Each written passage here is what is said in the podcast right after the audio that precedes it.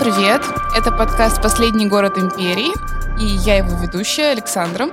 Со мной сегодня общается Юлия Петровна Барделева, кандидат исторических наук, доцент, заведующая кафедрой истории и права МАГУ.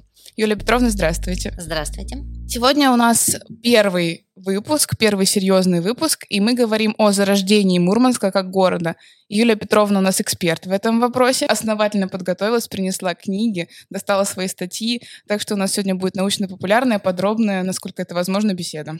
Да, это будет беседа о том, насколько возможно говорить о точных моментах, когда ведешь речь об основании города или каких-то таких вот нюансах достаточно дискуссионных и обсуждаемых. Кстати, к середине ноября планируется в архиве проведение в очередной раз круглого стола, где будет обсуждаться вопрос о том, а какую точно дату считать датой основания Мурманска. Поэтому этот вопрос еще до сих пор остается для историков открытым. Дискуссионным, да? Да, безусловно. Ну хорошо, начнем, так сказать, с начала. Смотрите, мы правильно понимаем, что все-таки зарождение города началось раньше, чем в 17 году, что еще в 915-м строились уже железная дорога и порт. Считается ли вообще эта дата отсчета какой-то корректной и стоит ли про нее вспоминать? Ну вот здесь сразу встает вопрос о том, что мы считаем городом, что мы считаем поселением и какую дату точно считать э, датой отчета. Дело в том, что вот очень спорный момент, и он уже возникает не только по поводу Мурманска, обсуждаемым вопросом является вопрос, например, Колы, Здесь следует сказать, что, в принципе, таких точек отсчета в истории нашего города можно, наверное, назвать несколько. Это, конечно, безусловно, строительство Мурманской железной дороги, которое пришлось на время э, Первой мировой войны и которое заканчивалось в очень сложных условиях к 2016 году. Это, безусловно, открытие порта. И вот 1 сентября 2015 года как раз отмечалось столетие э, порта по новому стилю, безусловно, а так это э, финальная точка такая 19 августа 1915 года. Такой точкой отсчета может считаться письмо, которое было написано министром путей сообщения Треповым на имя Николая II. И об этой дате сегодня достаточно часто вспоминают. Это 28 июня 1916 года а, по старому стилю, то есть это примерно где-то 11-12 июля, если мы говорим о сегодняшнем летоисчислении в нашей современной э, системе. И, соответственно, вот как раз та дата, которую мы отмечаем традиционно, это 21 сентября или 4 октября 1917 года. Насколько корректно говорить об этой точке зрения? Насколько вообще стоит пересматривать в истории факт основания города? Вообще вот та точка отсчета, которую мы сегодня берем официально, 4 октября, это та точка отсчета, которая связана с традиционной системой основания городов и поселений, даже сельских, э, для территории нашей страны. Это дата, которая часто совпадает с основанием главного кафедрального кафедрального собора, события, которые в таком духовном и светском плане предшествуют появлению того или иного городского поселения. Поэтому, в принципе, я думаю, что уже традицию, наверное, не стоит ломать, но когда мы празднуем определенного рода юбилеи, а, говорить о том, что планы возникли ранее, это тоже будет вполне уместно и корректно. Возвращаясь все-таки к железной дороге, насколько вообще это было уникально, учитывая крайний север, учитывая краткие сроки, учитывая Первую мировую войну, какие технологии тогда использовались в первую очередь? Ну, о технологиях, наверное, я уж так всерьез не скажу, все-таки я не инженер-путейщик. А я здесь скажу скорее о тех планах, которые вынашивались российским правительством, российским государством еще задолго до Первой мировой войны. Дело в том, что э, в определенной степени оживлению нашего края способствовали те процессы, которые мы традиционно называем процессами колонизации Мурманского берега. И вот здесь экономические интересы страны э, впервые, наверное, настолько серьезно обратили внимание на территории нашего края а в середине 60-х годов годов 19 э, столетия. Тут очень многие процессы сыграли роль, отмена крепостного права и необходимость изыскания дополнительных средств для завершения промышленного переворота. И вот этот интерес э, к Кольскому северу, который породил активное э, заселение Мурманского берега, ранее не имевшего постоянных фактически поселений на этой территории, он сыграл очень важную роль, еще и связанную с тем, что и развитие рыбного промысла, и в дальнейшем изыскания, которые касались изучения вопросов, связанных с полезными ископаемыми Кольского севера, это то, что должно было поставить вопрос о том, а как это транспортировать уже в центральной губернии нашей страны и как связать это стратегически важный, в том числе и в военном отношении, а, регион с э, центром, а, со столицей. И вот эти все моменты а, способствовали тому, что начиная где-то с 80-х годов 19 столетия вынашивался план, касающийся основания военных и коммерческих портов на территории Мурманского побережья. Один из таких проектов закончился основанием Александровска, который мы сегодня знаем под названием города Полярного, Набережную или Александровское зато, а вот второй план уже был скорее такой вынужденный, потому что сегодня очень много дискутируется в и научно-популярных изданиях, и в среде общественности вопрос о том, какую роль сыграл Николай II в деле основания нашего города, строительстве Мурманской железной дороги. Я бы сказала так несколько осторожно, что, конечно, рескрипт, который является таким официальным разрешением на начало строительства и основания города, это, конечно, связано с, деятельностью императора.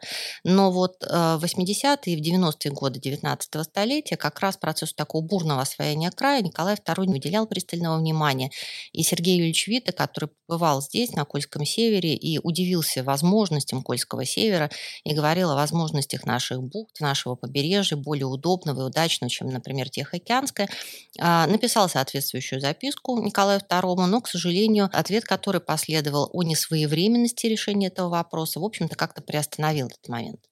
Поэтому вот здесь можно говорить о том, что война стала таким катализатором. Следует понимать, что было два решения вопроса. А, были планы, которые касались того, что железную дорогу можно проводить по территории Финляндии, связать Гельсинфорг с Хельсинки и, соответственно, Санкт-Петербург. И вот, к счастью, этот проект не получил поддержки, потому что мы прекрасно понимаем, что в условиях Первой мировой войны, дальнейшей революции, гражданской войны и особенно во Вторую мировую войну, учитывая, на чьей стороне воевала Финляндия, это бы нам аукнуло большими проблемами, уж никак невозможностью э, использования э, помощи союзников. Поэтому вот то, что возобладал проект, который должен был бы быть более сложным и трудным с точки зрения технологического осуществления, все-таки эта территория достаточно не обжитая. У нас э, развитие транспортной инфраструктуры фактически вот э, сухопутной не происходило до начала 20-го столетия серьезным образом. Это, конечно, проект, который можно назвать фантастическим, смелым и дерзким в этот момент времени. Ну и уж точно долгосрочным, как вы правильно отметили. И, и точно долгосрочным, да, потому что процессы все обсуждались на протяжении очень долгого периода времени. Три участка строительства железной дороги, которые как бы должны были стыковаться друг с другом, требовали очень пристального внимания, оказания здесь помощи э, технической, в том числе и иностранных. Есть даже такие интересные снимки а, в архиве, сохранившиеся о том, что, э, можно сказать, бригада железнодорожников американских помогает здесь на строительстве, фотографируется очень бодро рядом с первыми паровозами, которые должны были пойти по Мурманской железной дороге. И тоже сразу хотела бы оговориться, что изначально строительство Мурманской железной дороги – это не транспортное сообщение для населения. Это исключительно решение вопросов финансовых, финансовых, экономических, вопросов а, грузоперевозок, связанных с военным временем, а уже потом, гораздо позже, в 30-е годы 20-го столетия, это уже и большие пассажирские потоки. Хотелось бы еще отметить количество национальностей, привлеченных к строительству железной дороги. Вот кого бы вы в первую очередь бы отметили в этом вопросе? Ну вот когда говорят о составе э, строителей железной дороги, я всегда в этом плане ссылаюсь на работы, которые написал Алексей Алексеевич Киселев. Кстати, вот вчера, 18 октября, исполнилось 95 лет нашему большой профессору. Юбилей. Это большой юбилей. Я всегда говорю, что история продлевает э, жизнь, творческие силы и настроение человека. Так вот, он обращал внимание на то, что строительство железной дороги, пришедшееся на время Первой мировой войны, оно совпало как раз с тем, что сюда как вербовали рабочих, рабочих, которые могли э, самостоятельно и по доброй воле приехать на строительство Мурманской железной дороги. Э, здесь указывают от 100 до 117 тысяч э, строителей Мурманской железной дороги, так и те, кто оказался в числе военнопленных. Это, например, австрийские военнопленные, немецкие военнопленные, которые здесь оказались. Здесь был очень большой процент участников строительства железной дороги а, китайцев, и в дальнейшем это способствовало даже появлению знаменитого Шанхая, Шанхая в Мурманске, да практически, можно сказать, в центре современного сегодняшнего Мурманска.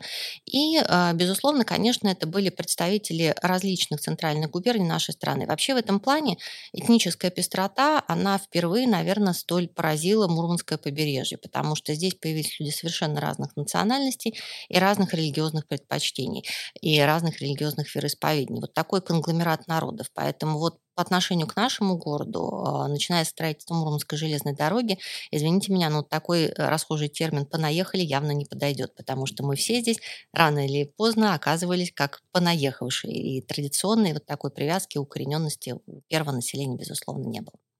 То есть я правильно понимаю, что военнопленные плюс из центральной губернии жители, а также китайцы, это были первые мурманчане, по сути? Ну, по сути дела, можно сказать и да. Но другое дело, можно ли их назвать мурманчанами, романовцами или как-то еще иначе, это большой вопрос. Потому что здесь вот опять же таки, а почему я так сказала, что можно ли назвать их горожанами, можно назвать мурманчанами в этот период времени. Дело в том, что когда, а, например, в июне 2016 года поступала записка об образовании города, и Трепов предлагал название романов на Мурмане, то, соответственно, и речь шла о городе. А потом мы уже буквально через месяц встречаем а, упоминание о поселении.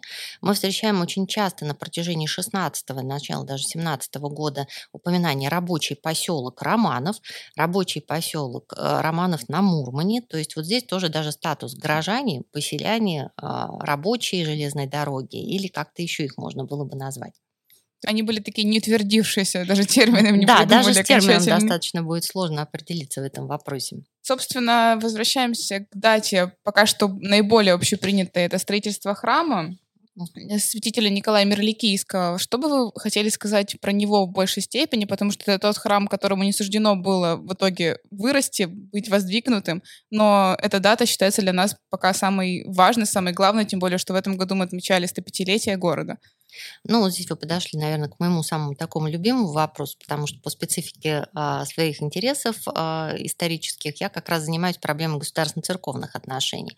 Есть такое в русском языке выражение «нет ничего более постоянного, чем что-то временное». И вот а, в отношении храма э, Николая Мерликийского как раз, наверное, это выражение здесь больше всего подходит. Планы строительства э, храма рассматривались как планы строительства кафедрального собора, то есть того храма, который должен был бы стать главным на территории Кольского севера и, возможно, в дальнейшем с развитием э, территории нашего края превратился бы главным храмом э, в новой епархии. Хотя на тот момент времени мы принадлежали, конечно, и к Архангельской губернии территориально, и к Архангельской епархии в церковном плане. А на закладке этого собора присутствовали очень интересные лица. Во-первых, конечно же, приехал архангельский архиепископ на Нафанайл, который, в общем-то, и участвовал в этом освещении, и на знаменитой фотографии основания Мурманска как раз вот он, наклонившись, закладывает вот эту знаменитую табличку, где а, существует соответствующая надпись об основании этого храма. Почему Николай Мерликийский? А, есть поговорка «От Холмогор до Кола 33 Николы». Это самый любимый покровитель а, мореходов, торговцев, купцов, людей, э, чья жизнь связана с риском, путешествиями. И поэтому святителю Николаю храмов всей территории Кольского севера по всему Мурману было построено достаточно много. И, кстати, Александровск тоже начинался с Николаевского храма. Поэтому это такая вот традиция, традиция морских городов, портов, э, городов, открытых путешествиям, открытым новым народом, конгломерату людей, который здесь появляется. Но что в реальности? В реальности, на самом деле, я не случайно еще сказала, что здесь были очень интересные люди, здесь и были представители представители морского священства, которые оказались здесь на двух э, морских судах. Это знаменитая Чесма и транспортное судно Ксения. Причем попали они сюда с Тихоокеанской флотилии и были весьма интересными персонажами. Один из них из Тифлиса, участник событий русско-японской войны, а настоятель Владивостокского храма, закончивший Восточный институт по китайско-корейскому отделению языков с отличием в Владивостоке. Вот оказался на севере по собственному желанию, считая, что здесь принесет большую пользу. А другой а, знаменитый Павел Воронов, один из первых настоятелей э, Мурманского уже городского храма, и знаменит тем, что, ну, наверное, те, кто в советское время смотрели фильм «Кортик», и там упоминался знаменитый такой корабль военный, э, военное судно императрицы Марии. И вот как раз на этой императрице Марии Павел Воронов э, и служил, а потом, после того, как был благочином Черноморской флотилии, оказался здесь, тоже по собственному прошению, считая, что его опыт и помощь здесь окажутся более полезными. В результате оказалось, что э, единственным храмом, который просуществовал до 1924 года как действующим, был тоже храм Никольский, но это маленькая церквушка. Это церквушка, которая была рассчитана только на Коль Польскую флотскую ротную базу, а в конечном итоге стала первым городским храмом. И вот до 24 года была действующим, а в 1924 году, как заявляла уже советская пресса, Мурманск стал первым губернским городом в РСФСР без действующего храма. Антирелигиозники здесь добились таких успехов. Ну, а уже традицию эту продолжили в дальнейшем, потому что когда в 1946 году откроется новый храм на улице Зеленой, он тоже будет освящен в честь Николая Мерликийского. Да? Так что вот эта традиция, она продолжается. Некоторые полагают, что в какой-то степени преемственность сохранилась, и сохранилась она в нашем храме Спасе на водах, который считается храмом а, прежде всего ориентированным на наших и военных моряков, и гражданских моряков, и не случайно находится на такой возвышенности, откуда весь море Мурманск как на ладони. И не случайно здесь а, тоже рядом находится мемориал, связанный с нашими погибшими моряками на Курске. Поэтому вот такая традиция морских соборов, она сохраняется и продолжается. Преемственность на лицо. Да, безусловно. А скажите, пожалуйста, про часовню вот до 24 года, которая действовала, она где находилась? Этот э, маленький храм дощатый, вот тут же опять-таки дискуссии по поводу того, где находился. Первая версия, которая мне встречалась в литературе исторической, эта версия как раз высказана Алексеем Алексеевичем Киселевым. Он э, предположил, что сам храм находился примерно на пересечении современных э, улиц э, Капитана Егорова и Самойлова. Это там, где вот сегодня находится Балтийский хлеб. Ориентир для сегодняшних мурманчан. А есть еще одна версия, которая связана с фотографией, случайно обнаруженной в одном из семейных архивов, где видно, что что этот храм скорее находится на такой возвышенности, смотрящей сегодня на улицу Шмидта в районе остановки Комсомольской, то есть вот там, где проходит этот железнодорожный мост. И третья версия, которую э, высказывал, например, отец Георгий Буздуган, бывший настоятель храма Никольского на Зеленый, что это храм, который располагался, по всей видимости, напротив современной гимназии номер два, то есть буквально на противоположном положении, потому что фотографии, которые сохранились середины 20-х годов, показывают, что перестроенное здание напротив этой школы а, было очень похожим на храмовую постройку, то есть, возможно, и там. То есть, ну, все равно мы говорим о вот этом пятачке Ленина, Самойловой, Капитана Егорова. То есть храм был дощатым, а, были наши краеведы, кто писал, что бревенчатые, но сохранились чертежи, планы, сохранились документы по эвакуации уже периода Северной области. Там четко указывается, что он такой вот небольшой, но достаточно высокий вместе с крестом до 21 метра высоты.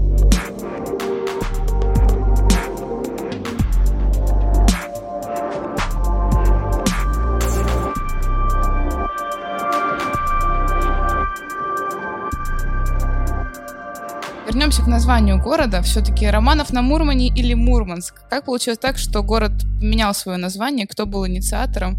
Какое название вам ближе? Начну с последнего вопроса. Так как я сама уже родилась в Мурманске, то, конечно, считаю себя мурманчанкой, и город Мурманск мне более близкое э, название, более понятное и привычное. А когда говорим мы об основании города и его переименовании, мы, безусловно, учитываем вот эти все внутренние и внешнеполитические события, которые происходили в городе. Известно, что 27 марта по старому стилю, или, получается, это 9-8 апреля 1917 а, года состоялось переименование города. Почему именно к этому времени? Ну, мы прекрасно понимаем. В феврале произошла революция, произошло дальнейшее отречение Николая II от престола, и практически повсеместно по большей части территории нашей страны начались такие процессы демократизации а, общества, а, антимонархические настроения.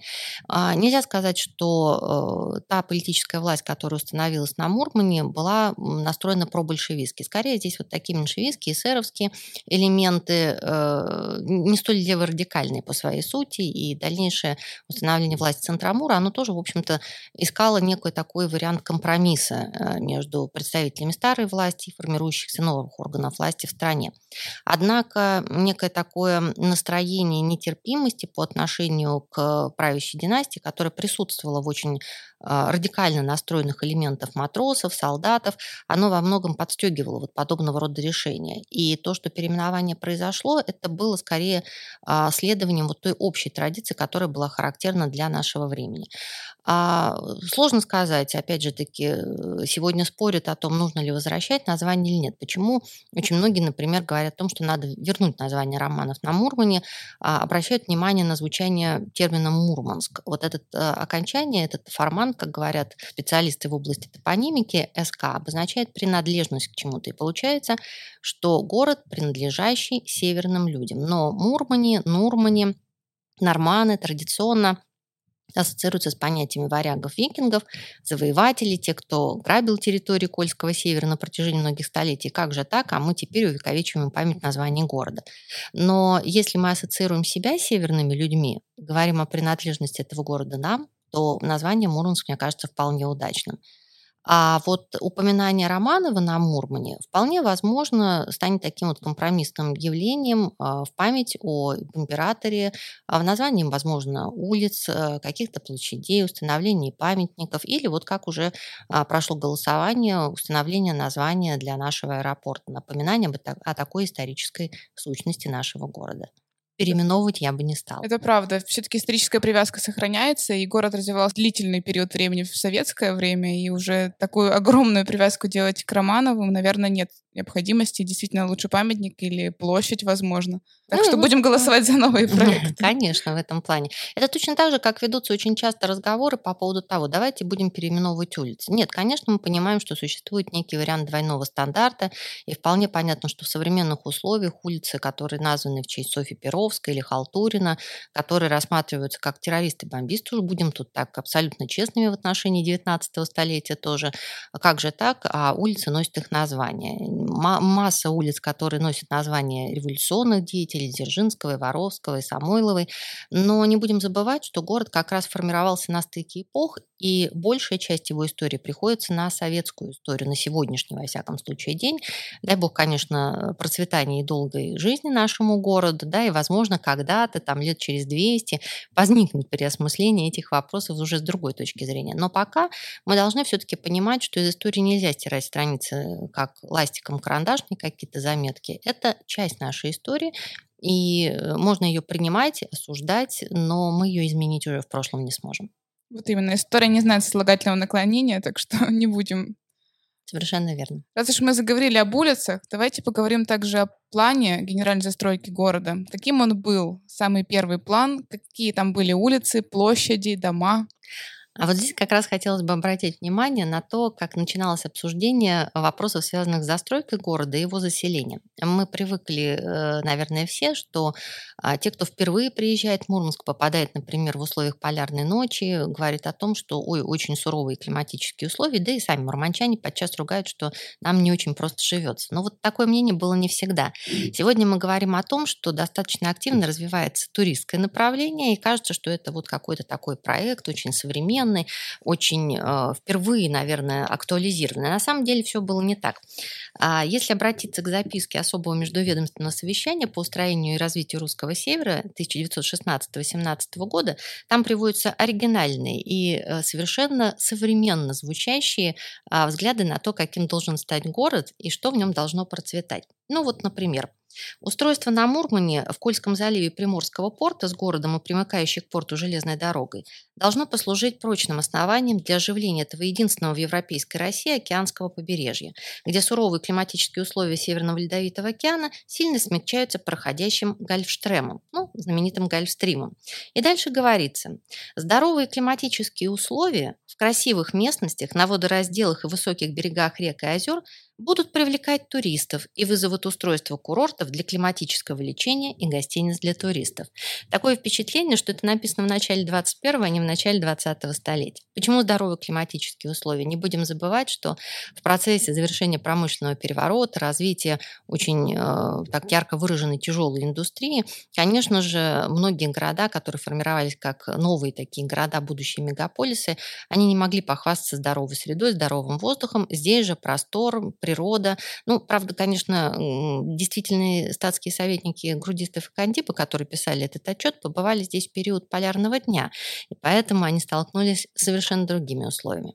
Что же касается самой застройки, а, то застройка как раз подстраивалась, и это тоже уникальный, наверное, такой проект под э, природные условия нашего края.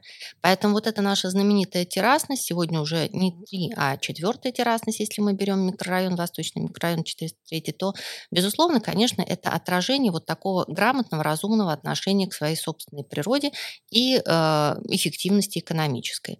А первый район, который должен был быть, это район морской базы.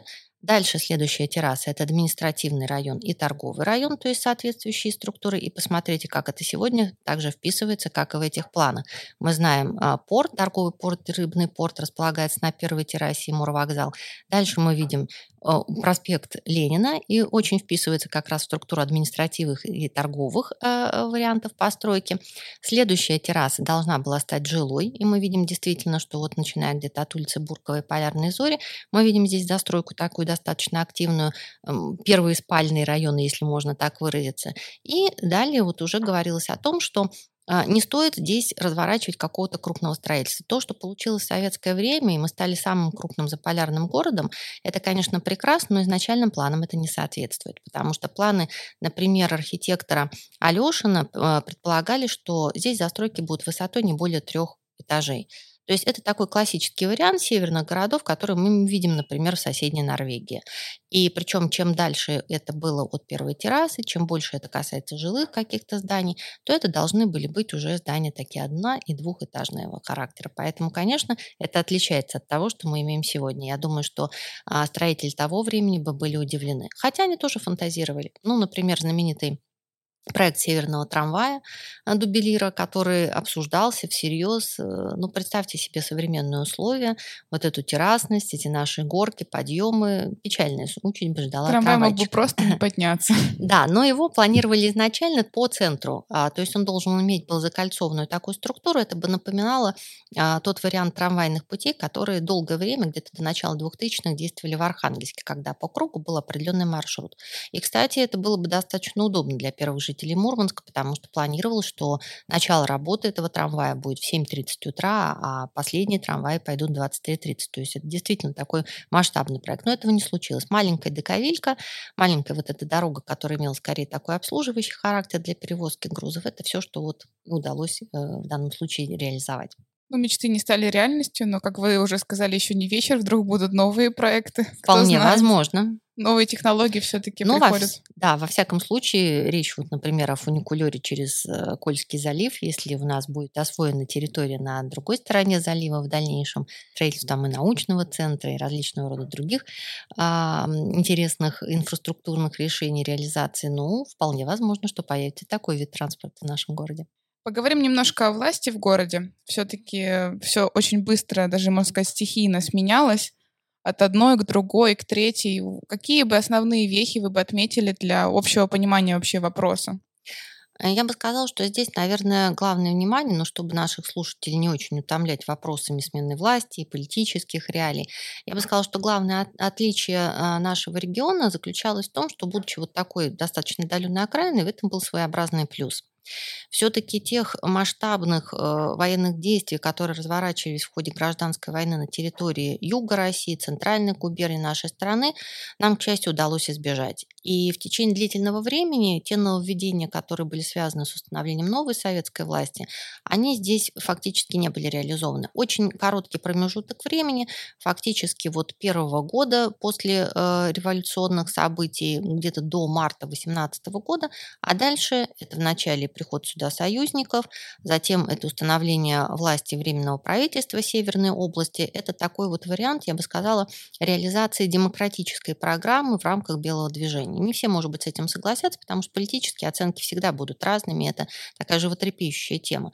Но как бы то ни было, здесь э, продолжался вот тот комплекс мероприятий, начатых в феврале 2017 года а, по пути преобразования демократического характера. И очень многие постановления Временного правительства Северной области напоминают решение февраля-марта 2017 года в целом для страны. Еще один, наверное, такой нюанс э, связан с тем, что на территорию Кольского севера обращали внимание и те люди, которые понимали, что в условиях уже перемены политического курса в развитии страны они не смогут прижиться в новых советских условиях, и они рассматривали э, Мурманск как э, некую такую перевалочную для себя базу, возможность уехать с союзниками, возможность через порт выбраться за пределы страны и безбоязненно уже как-то для себя решать дальнейшие дальнейшие вопросы обустройства на территории других государств. А, здесь попадали разные люди. И вот, конечно, когда мы говорим о первых жителях Мурманска, мы должны понимать, что это не вопрос романтики, как это 60-е, 70-е, наверное, годы происходило. Это очень разношерстные элементы. И уголовные элементы, и те, кто бежал от преследования властей, и те, кто спасался от преследования новых советских властей, большевистских, и те, кто оказался здесь волею судеб, э, застрявшим иногда на несколько месяцев в ожидании вот этой иммиграции вынужденной. А люди старались обустроить свой быт в этот период времени, и вот когда читаешь документы, относящийся к периоду 17-го, начала 20 -го года, ты поражаешься, что в условиях, когда люди жили в так называемых бараках-чемоданах, когда они жили в вагонах-теплушках, когда у них не были решены все основные какие-то вопросы бытовые, между тем они устраивают благотворительные вечера, они устраивают рождественские праздники для детей, они устраивают различного рода спортивные состязания. Это, конечно, вот такой вот вариант насыщенной жизни, когда ты пытаешься сохранить хотя бы чуточку вот этого прежнего мирного спокойствия и благосостояния. Поэтому вот то, что пришелся период э, Северной области на э, первые годы революционной гражданской войны, это, наверное, несколько смягчило для нас восприятие тех ужасов проблем гражданской войны. С февраля 2020 года советская власть здесь восстанавливается, все нововведения, которые были характерны для страны, они тоже начинают здесь осуществляться достаточно быстрыми темпами. Причем, что правительство Северной области, что новая советская власть стараются заботиться о своем населении, населения, принимаются целый ряд э, социальных программ. Ну вот опять же такой нюанс. А, мы знаем о знаменитых полярках, а, которые стали неким привлекательным финансовым таким механизмом для того, чтобы агитировать, приезжать на север и здесь работать. И часто это связывают с решениями 1932 года в советское время. На самом деле эта идея появилась гораздо раньше. И уже в годы э, гражданской войны здесь действовали э, такие выплаты, как климатические, от 15 до 20% к окладу, чтобы как-то немножечко э, улучшить финансовое положение людей, которые здесь проживали. Стимулировать работников так или иначе. Да, безусловно. Ну, а тоже вот такие особенности почему-то вспомнилось, когда сказали, сказала о социальной жизни, э, сегодняшние диетологи бы вздрогнули мысленно, когда услышали бы, какую норму питания, в каком колораже предлагали врачи для жителей Севера, работающих в сложных э, условиях климатических и на сложных физических работах. Более трех с половиной тысяч килокалорий в день. На самом деле обеспечивать этого, конечно, не получалось, но где-то две с половиной-три тысячи килокалорий по питанию, по пайкам. Действительно было жизненно необходимо, так как тяжелый физический труд отнимал все силы э, сотрудников. Поэтому, конечно же, вот это тоже такая маленькая зарисовка, картинка э, того быта. Строили лазареты, строили больницы, а, появился даже первый зубоврачебный кабинет э, на Мурмане в период гражданской войны. То есть забота о населении все-таки даже в этих сложных условиях была. Здорово, что так, что мурманчане остались не обездолены, о них заботились помогали развиваться, работать. Действительно. Еще и благотворительные вечера устраивали. Вот это люди были. Да, я думаю, что вот э, когда сегодня некоторые грустят и говорят о тяготах жизни, я всегда предлагаю э, обратиться к истории, потому что всегда есть чем сравнить.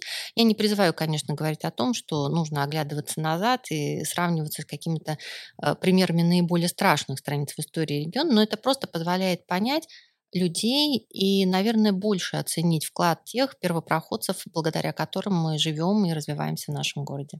Но без прошлого нет будущего, поэтому к истории обязательно нужно ссылаться и лучшие моменты вспоминать и лелеять, возможно, как опыт использовать. Так что да, вы абсолютно правы.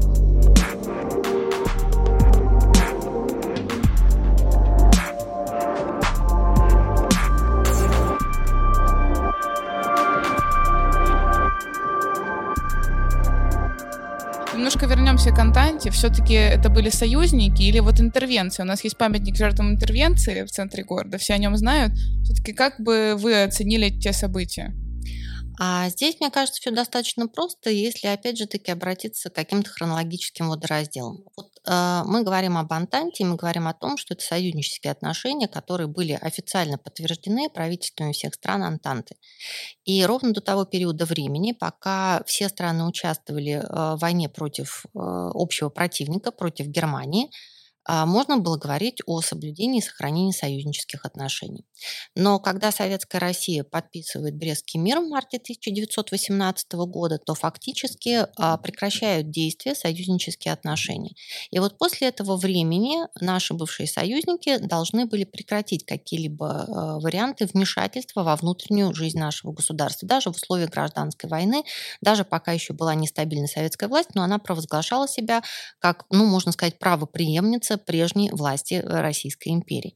И в этом плане уже начиная с марта 2018 года использование термина «интервенты», убирая все эмоциональные оценки этого вопроса и убирая кому вы больше симпатизируете, белым или красным, наверное, будет вполне логично использовать. Поэтому до марта 2018 года это, безусловно, исключительно союзники, а с марта 2018 года мы говорим о том, что с позиции официальной государственной власти это, безусловно, интервенты.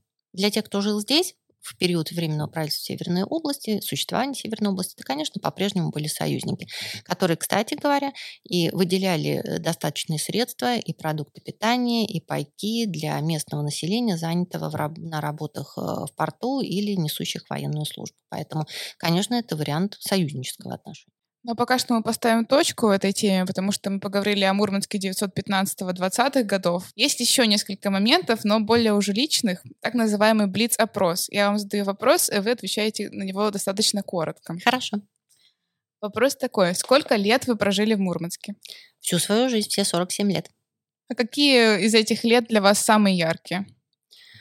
Ой, сложно, наверное, выделить какой-то отдельный момент, э, но я бы сказала все, что связано а, с, моей, с моей учебой, а, как в школе, так и в ВУЗе, и моей работы, потому что, если задуматься, то большая уже часть моей жизни связана с нашим МАГУ. Поэтому это, наверное, самые яркие годы, самые лучшие достижения и самые лучшие э, какие-то моменты, которые связаны с личной жизнью, и с успехами в работе, с появлением новых друзей, новых интересов.